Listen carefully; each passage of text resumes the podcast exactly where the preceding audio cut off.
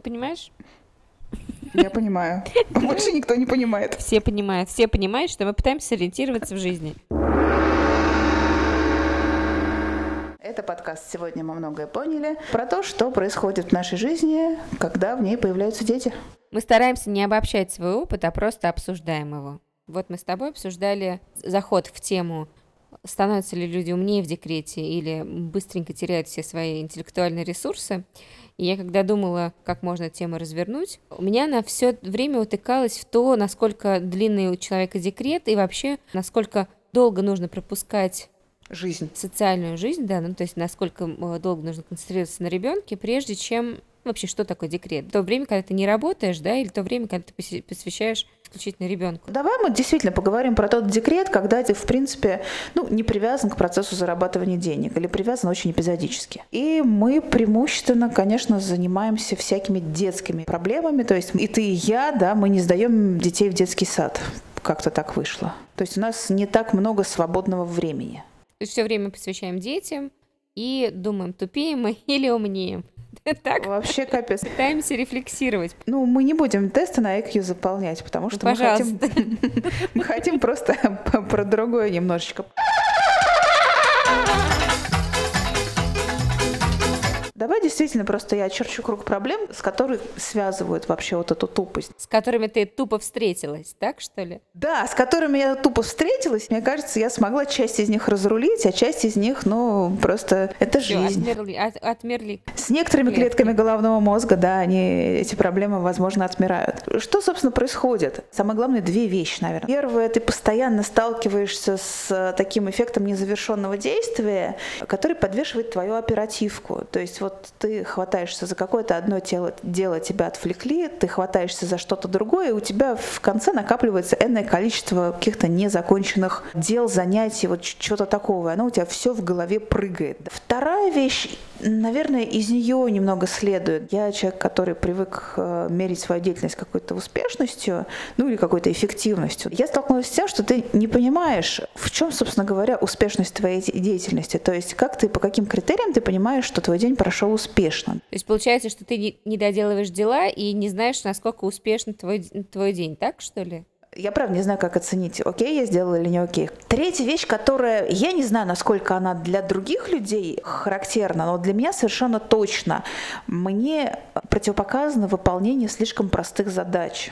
У меня крупными задачами не э, занят мозг, у меня какие-то мои и интеллектуальные, и эмоциональные ресурсы очень быстро сдуваются. Ну, здесь э, что я могу сделать? Я могу действительно себе подкидывать какие-то более-менее серьезные задачи. Ну, послушай, мне кажется, что у тебя вторая задача вместе с третьей задачей очень хорошо сочетается. У тебя очень сложная задача определить успешность своей, вообще своей жизни. Это прям проект лет на 20, наверное. Ты подумаешь, а тут-то я была права, что Боря-то разрешила макароны э, все перекрасить в разные цвета. Не помню, что там делать уже полуторагодовалый день, но раз, раскидать по комнате. С зоной поражения 3 метра, конечно. Да, успех какой-то может быть через сколько-то лет, и этот э, типа успеха, он состоит из такого количества таких микроскопических и мелких дел, что они совершенно несоотносимы с результатом. В этом и прикол вот этой деятельности и состоит. вот тебе получается большая, длинная сложная задача, очень сложная, которая тебе как раз подходит.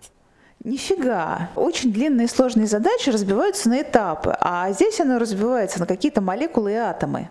Ты смотрела? Чё? Был такой сериал «Человек-молекула». Нет, я впервые даже слышу. Ну просто, знаешь, какой-то тупой-тупой ролик, и в середине там какой-то трэш у людей творится, потом появляется какой-то мужик в костюме, говорит, я человек-молекула, и это очень-очень смешно. Наверное, действительно немножко про нашу жизнь, потому что... Человек-молекула. А не хочешь ли подмела пол, точнее, пропылесосила четыре раза в день а, количество, эквивалентное количество приемов еды? А где ж тут незавершенность, скажите, пожалуйста? Да потому что ты, ты завершила, тебе поднасрали заново. Что?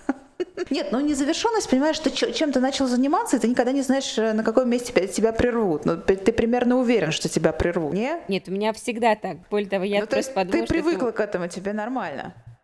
Но мне не... не да, как бы... Да, как, как бы да, я слышу в твоих звуках. Скорее да, чем нет. Я просто... Вообще, мне кажется, стала жить в некотором другом измерении. То есть у тебя синдром дефицита внимания, что ли, развился? Развился, абсолютно Серьезно? точно. Да, конечно. Это же гениально, на самом деле. Теперь ты можешь стать директором по маркетингу, чего угодно. Я просто заметила, что синдром дефицита внимания, он в каком-то огромном количестве развит именно у директоров по маркетингу. То есть какие-то безумные переключения, они вообще не могут концентрироваться на чем-то одном. У них Ну все, теперь я дозрела. ну все, и. MacBook тебе заодно дадут. Одной проблемой меньше.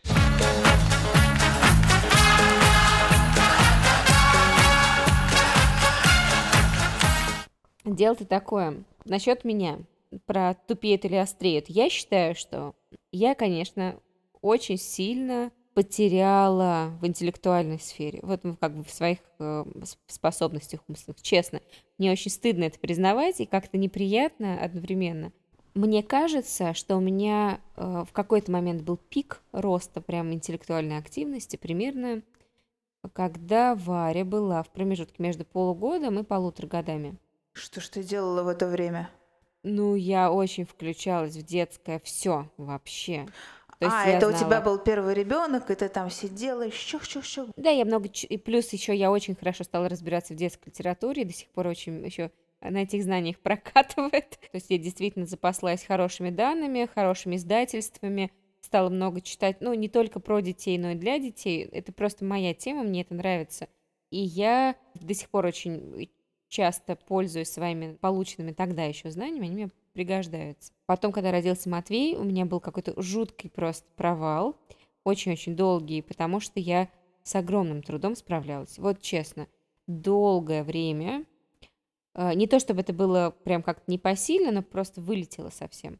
Это к вопросу про э, хватает ли мне меня у меня, то, что мы с тобой обсуждали, вот я прям просела точно. Потом потихонечку, я что там переболела, вот это все долго неприятная была история. У меня была хроническая усталость, которую я получила и долго с ней справлялась. У меня был иммунодефицит приобретенный, ну вот то, что называется вторичный иммунодефицит, который э, стал результатом хронической усталости и куча сложностей, связанных с этим. И мне кажется, что я только вот сейчас потихонечку с этим всем завершаю историю, потому что сейчас я вполне гораздо лучше стала себя и чувствовать, и Но твоя же задача Ну, сейчас не восстанавливать некий мифический интеллектуальный уровень, а просто ну, не жить в хронической усталости и скорее, наверное, физическое восстановление. Ну, подожди, это все-таки все очень связано, я считаю. Это абсолютно связано с образом жизни, который я веду. Ну, понятно, Вот, что одно предбанник второго, но ты, когда говоришь интеллектуальное развитие, ты вот про что скорее? Про количество знаний, фактов, или про быструю соображалку, или про какие-нибудь там причинно-следственные связи? Ты, ты вот про что? Но у меня это группа факторов. Это внимание, память, это, в принципе, когнитивная способность, ну плюс интеллект, в смысле IQ, да, такой базовый. Есть Я думаю, что какие-то задачки я решу, но при этом а, у меня есть подруга, которая нас, кстати, слушает. М, привет А, ей. Из...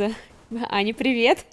Шлем тебе поцелуйчики в Лос-Анджелес. И она мне как-то сказала, что у них есть очень хорошее понятие, которое наверняка есть у нас, но я его как-то в обиходе не слышала.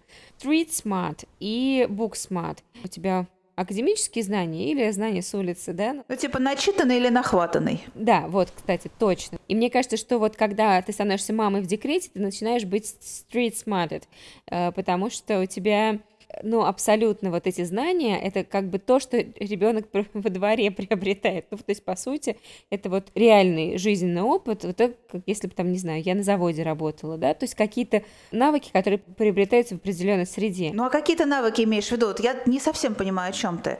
Вот у меня реально включилось то, что я очень быстро могу отреагировать на какие-то события. Могу вообще запросто.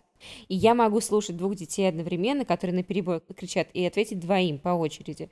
Реально могу. Мама, принеси мне ложку, мама, мне вытереть попу, а, срочно там вот это, а что, если на меня поезд наедет? И я вот в этом потоке сознания за там 30 секунд его сортирую и отвечаю на все вопросы. Слушай, Понимаешь, слушай, это я просто улыбаюсь во весь рот и чувствую, ну ты готовый директор по маркетингу. Со своим СДВГ, да, я понимаю, да. Я тебе еще паре, паре ключевых фраз научу. Ну и всех уволить, конечно. Нет, у меня есть пока выражение, что, блин, я устал, мне надо в Москву съездить. вот Нет, сейчас нет, нет, просто премии не дождетесь. Переводя на детский язык, Мне нужно в Москву. «За- «За грибами не пойдем». Готовый директор по маркетингу, все, все эти навыки, они там очень-очень востребованы. Ладно, вот с этой точки зрения, там, успокоить одного ребенка, там, э, быстренько принести другому что-то, и вот это вот э, как-то скомпоновать, я стала действительно, вот, вот это то, чего я с улицы принесла, да, называется, это то, что я действительно, на что я стала хваткая вот в ситуации. И мне кажется, что в моей ситуации это, в принципе, идет в некотором смысле в ущерб с такими вещами, как, например, такие медитативные процессы, что я гораздо сложнее концентрируюсь на какой-то гармоничности мира, и на природу могу смотреть гораздо с меньшей чуткостью. И, например, сегодня мы с детьми, случайно так э, совпало, нашли птичку, это был дрозд-рябинник. Дрозда-рябинника надо было спасать, потому что у него было то ли подбитое крыло, то ли что-то непонятно что для начала. Вообще непонятно было, что с ней, что с ней делать. Я даже нашла в Москве организацию, куда можно привести эту птичку, заплатить им 2000, они ее выходят, и если она сможет жить, то они ее отпустят. И потом вот моя подруга-ветеринар, дачная соседка и мама двух детей, пришла смотреть на птичку, пыталась ее покормить, и обнаружила, что, к сожалению, птичка уже не может заглатывать пищу, и в какой-то момент она у нее прям на руках, ну, uh-huh, кончилась. Uh-huh. И, в общем, не довезла я до Москвы. Вот, и вся эта грустная история, вот сейчас я тебе рассказываю, мне действительно вот в принципе, жалко и трогательно.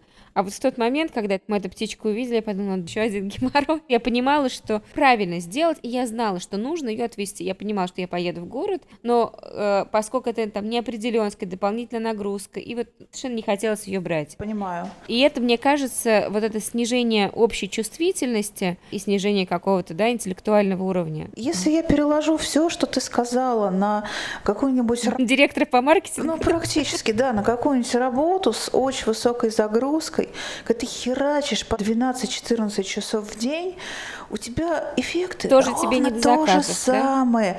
Да? Во-первых, тебе действительно, ты смотришь на птичку и думаешь, ну твою ж мать. Удивительный сюрприз, у тебя снижаются не только эмпатия, но и интеллектуальные какие-то возможности, потому что ты не делаешь перерывов, ты же херачишь, херачишь, ты ровно так же не читаешь книг, и ты абсолютно заключен в те же самые процессы, которые ты описал. Вот, то есть я тут разница практически, и это не То есть юмор. ты считаешь, что это не декрет? Это просто, ну, какая-то общая усталость там, да, вот это? Это особенность, некий такой full-full time, э, из которого ты не имеешь возможности выключаться. Не то чтобы декрет виноват в этом.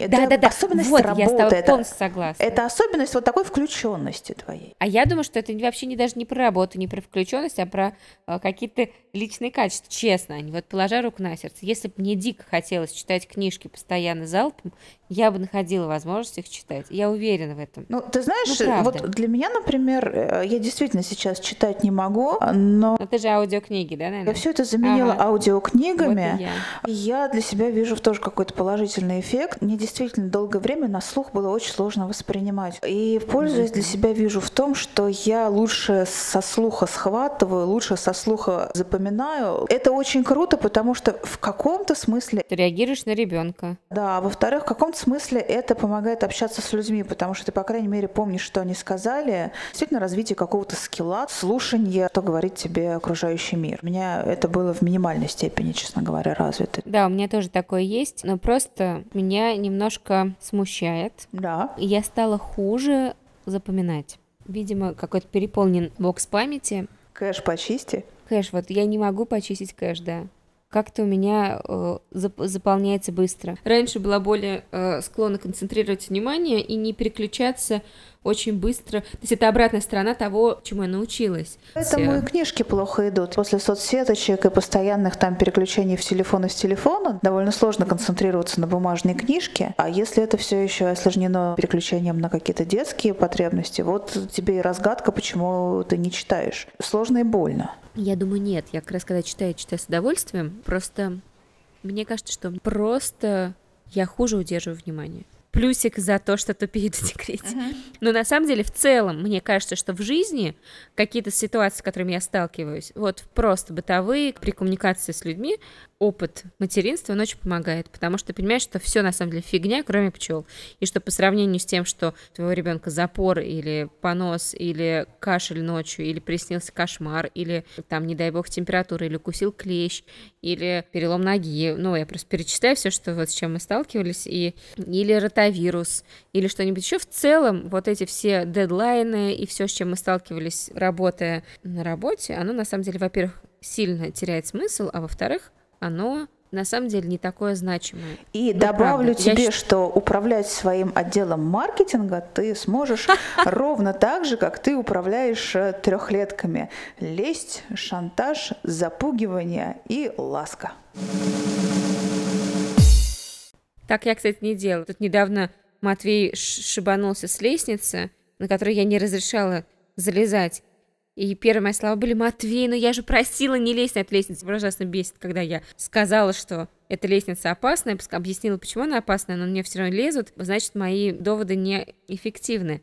И в этот момент прискакала Варя и сказала, мама, я прискакала с другой половины дома, чтобы ты не кричала на плачущего человека, ему больно, а ты на него ругаешься, сказала мне моя пятилетняя дочка. И тут я подумала, что в целом наше воспитание хорошее. К вопросу о результатах и молекулярных Идеальный событиях. промежуточный результат. Все-таки не такие тупые родители. Я тебе вот в утешение хочу сказать, все, что бы ни называлось у нас тупостью, качество и навыки, которые не данности, которые восстанавливаемые. Вот ты думаешь, я смогу еще быть внимательной? Я думаю, я да, что знаю. способность концентрации так или иначе восстанавливается, способность к запоминанию стопудово ее можно натренировать тренировать. Ну, тренировать, да, я уже этим занимаюсь. Это как раз вообще фигня полная. В Штатах проходят чемпионаты э, по запоминанию. Там шоу никакого, это скучная штука, но у них огромные здоровенные последовательности предметов. Это так я к слову рассказываю. Мы, кстати, с детьми читаем книжку про то, как люди что запоминают. Очень вот, и у них со времен Древней Греции, собственно, не изменилась методология совершенно, потому что это просто mm-hmm. некий набор мнемонических правил. Ну, ассоциативный, да, да, да, да ассоциативная да, мнемоническая да. фигура. Бетховена. Так что если ты захочешь э, запоминать там, как выглядит, не знаю, 600 снежинок, то в конце концов нужно просто ассоциативочку тренировать. Я просто боюсь продолбать свои нейронные связи, честно. И вот мне кажется, что... Гениально. Именно то, что как бы возможно держать в тонусе, и понимаю, что у меня еще есть какое-то время, некоторый запас, но э, так или иначе старость, в общем, у меня не за горами. А у тебя и подавно. Я считаю, что ты сейчас явила классический пример гипердиагностики. Ой, у вас там, наверное, камушек в почках. Камушек маленький только. А, не, не камушек. Это у нас просто очень хороший УЗИ-аппарат. Это к вопросу о твоих нейронных связях. Дожила бы ты прекрасно, не зная об этих нейронных связях, и не так бы беспокоилась. Мне кажется, что все эти навыки абсолютно восстанавливаемы. Меня, знаешь, например, что беспокоило до того, как мы не завели подкаст, что у меня исчезает навык э, устной речи. Ну, то есть я очень плохо начинаю разговаривать. Я прям слова начинаю забывать. Да, я тоже забываю слова, и мне кажется, это как раз про нейронные связи. С высоты прожитых лет некоторого количества тренировок это на раз-два просто восстанавливается элементарно. А я вспомнила историю про давать себе задачки. Когда мы были молоды, мы с моим мужем, тогда я еще не знала, что это мой будущий муж, и еще с двумя нашими товарищами поехали автостопом по Китаю и Тибету. Вместо того, чтобы поступать в аспирантуру, конечно же. Мы три месяца валандались среди китайцев и носителей китайского языка, и мы, конечно, немножко очень замкнулись в этой нашей тусовке. Действительно, у нас очень уменьшился словарный запас, прям это было заметно. Многие мысли мы, не покривлю душой, выражали матом. А почему так? Ну, у нас было очень много стрессовых ситуаций. В середине путешествия у нас началось очень много конфликтных ситуаций. В какой-то момент мы застали себя вчетвером сидящими в интернет-кафе в китайском в разных углах посреди кучи китайцев, которые в контру там режутся.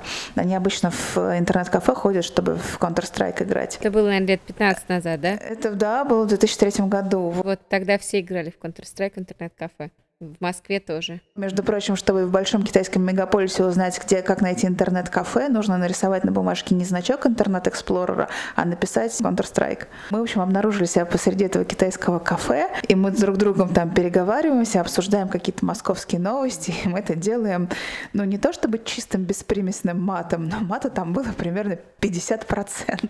Интеллигентные люди из хороших семей, вот так вот мы. Действительно снижаются какие-то когнитивные способности, снижается отчасти э, скорость реагирования на какие-то неожиданные ситуации. Муж мой, когда мы с ним как-то потом уже обсуждали эту историю, он говорит, ну я просто себе не расслаблял мозги, я просто давал себе там какие-то задачки из математики и логики. То есть он умел самостоятельно так разминать свой мозг, чтобы на всякий случай это не застывало. Вот это очень классный навык. Жаль, только не так много народу им владеет. Ну, может быть, он научит нас. Может быть, может быть, у нас будет гость а, в подкасте, и он нам расскажет, как э, людям в декрете поудобнее, поэффективнее разминать мозги. Я, собственно, историю про задачки из логики и математики тебе рассказала про наше моральное и интеллектуальное падение к тому, что практика показала, что все эти навыки, они восстанавливаются. Главное верить, что ты не можешь отупеть окончательно. Или можешь. Ну, это очень надо постараться. Ну, это, это реально просто нечеловеческие усилия нужно приложить. Ты считаешь, что человек, который уходит в декрет, при желании достаточно быстро может восстановиться на том же уровне или там на каком-то даже прогрессировать? Я вот просто не уверена в этом. Почему тогда вообще такие проблемы у организаций, которые берут а какие такие проблемы у организаций, которые берут женщин из декрета на работу? На самом деле я знаю, например, огромное количество руководителей, которые очень любят иметь дело с женщинами в декрете и вышедшими из декрета, потому что есть довольно многими поддерживаемое такое мнение, что женщина с ребенком – это богиня тайм-менеджмента, самоорганизации, и вот кто-кто, а она точно не будет тупить на рабочем месте, бесконечно гонять чаи, кофеи, она очень очень четко, быстро, слаженно сбацает свой участок работы и побежит дальше, потому что у нее дальше там забрать из детского сада, щи, борщи и прочая бытовая нагрузка. Я, кстати, впервые слышу такой подход. Есть единственный аргумент против, у вас ребенок будет постоянно болеть. Это немножко другая сторона вопроса, потому что здесь консенсус достигается путем переговора с работодателем, да, что у меня там есть кому подменить, у меня есть кому подстраховать, вот это все, он должен быть в этом уверен. Кстати, должна тебе сказать еще одну вещь. Это скорее уже не в минусы, а в плюс. Как повезет на самом деле. Вот когда у тебя ребенок прям совсем младенец, а, есть одна особенность. Ты огромное количество времени проводишь наедине со своей головой. Дальше уже как ты со своей головой умеешь обращаться. У меня развернулся каким-то довольно неожиданным образом. Я обратилась к своим каким-то очень застарелым проблемам и их э, начала решать, и я их решила. Что я имею в виду? Я в какой-то момент поняла, что я себе что-то очень внешне не нравлюсь. Ну, бывали мы в таком весе и раньше, вот, но как-то все это потеряло форму. И я прям заморочилась и выбрала там себе систему питания, потратила время на то, чтобы этому обучиться, и потратила прям время на то, чтобы нормально питаться, расстаться там с 15 кило. Ну, то есть вот эту внешнюю часть себя я прям осознанно совершенно и системно взяла и привела в порядок. А вот интересно, у меня не было такого. Да. Потому что у нас, когда родилась Варя, я, в общем, занималась первые... Не, ну первые месяцы у вас были время. очень тяжелыми. Стрессовыми. А когда родился Матвей, и он был еще малышком, уже была авария, и, в общем, мне было не то чтобы до отдыха. Просто не было такого опыта, что идешь, катишь коляску, в ней спит ребенок, и ты думаешь. У меня просто вообще не было такого, что я иду, качу коляску, и там кто-то спит. У меня был опыт, когда я выходила с ней в парк погулять, она просыпалась такой в нормальной истерике, и я вообще не понимала, что делать. Но это потом мы уже как-то узнали, в чем дело. Но реально я вот боялась. Я поняла, что есть 40 минут она поспит, и я хотя бы 40 минут в рюкзачке с ней нагуляю в парке. Ну, то есть я гуляла и больше, просто, ну, понимала, что дальше какая-то у нее очень странная реакция была на это дело и там выкупывала ее по сто раз в день, по восемь что ли, раз в день. Большая была работа. Вот, и я как бы реально понимала, что ну, у нас вообще ситуация совершенно нетипичная. А вот я смотрела на маму, которых дети спят в коляске, или просто лежат в коляске, маленькие детки, там несколько Какая месяцев, красота, они смотрят. просто лежат они просто смотрят. Я вообще не знаю, что... Ну, у меня не было такого. Угу. Просто было не до того, чтобы сесть и подумать о том. Ну, ты знаешь, вот для меня на самом деле самые думательные времена странным образом были не в первые месяцы жизни, а когда ему 5 месяцев было, 6, 7, ну, в общем, до того момента, пока он не пополз. Хотя, на самом деле, даже когда он ползет, даже когда он, он очень долгое время ходил у нас, э, держался за меня, то есть он сам не ходил, а вот, что называется, я его водила. И в эти моменты у меня было такое странное ощущение, что я вроде чем-то занята, но я занята ничем совершенно. Ну, то есть вот младенец, он сам там сидит, тусит, он не требует какого-то какого большого... А у тебя было такое, что он сам тусил, да? Мне просто тоже как-то вот с этим не... Чтобы уйти, а он тусил, нет, такого не было. Но ты можешь сидеть рядом, а он что-то делает. Да, был, я, я где-то рядом, что-то делает, и я не понимаю, где я нахожусь сейчас. Я вроде как и не У меня просто тоже такого не было. Я вроде как не сама, угу. не сама по себе. Это были как раз самые времена, вот где я копалась в своей голове и где я что-то перебирала, там какие-то бусины своей жизни. Ну, слушай, у меня вот по-другому. У меня нет такого режима, как у тебя, в принципе. У меня есть либо вкл, либо выкл. Если вкл, прямо по полной. Зато к вопросу о декрете я научилась ну, во-первых, в некотором смысле делегировать ответственность. Привет от директора по маркетингу.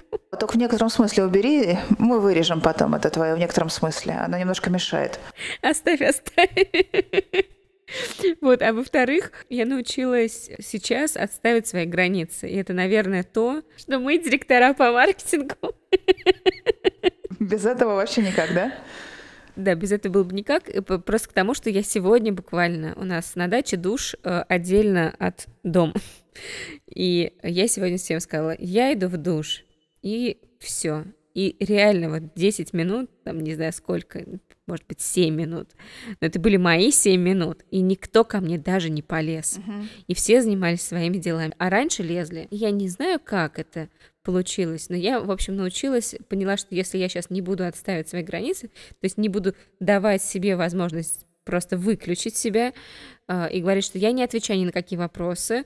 Семь минут вы, пожалуйста, постарайтесь друг друга не побить и не кричать, потому что я к вам, к сожалению, не подойду, потому что до этого я как раз слишком много себя включала и очень страдала и испытывала чувство вины, когда я выключаюсь. И мне кажется, это именно черта характера, что я скорее все и отдам до последней рубашки и трусов последних, именно приобрела такое ну, знание, понимание и умение, которое вот мне далось именно сейчас. Это я тут поумнела в декрете. На самом деле это очень круто, то, что ты э, рассказываешь. Почему? Потому что это не обязательно пригодится в какой-то там профессиональной карьерной жизни. Пригодится в, вообще в жизни, да, вообще при взаимодействии с людьми. Мне кажется, что самое утешительное во всей этой истории, да, что все эти навыки, все эти э, особенности, они не данность, они всегда подвижны, они гвоздями не прибиты к шкале. Блин, они в пределах дня могут даже двигаться туда-сюда в зависимости от твоих ресурсов. И все они восстанавливаемые на самом деле.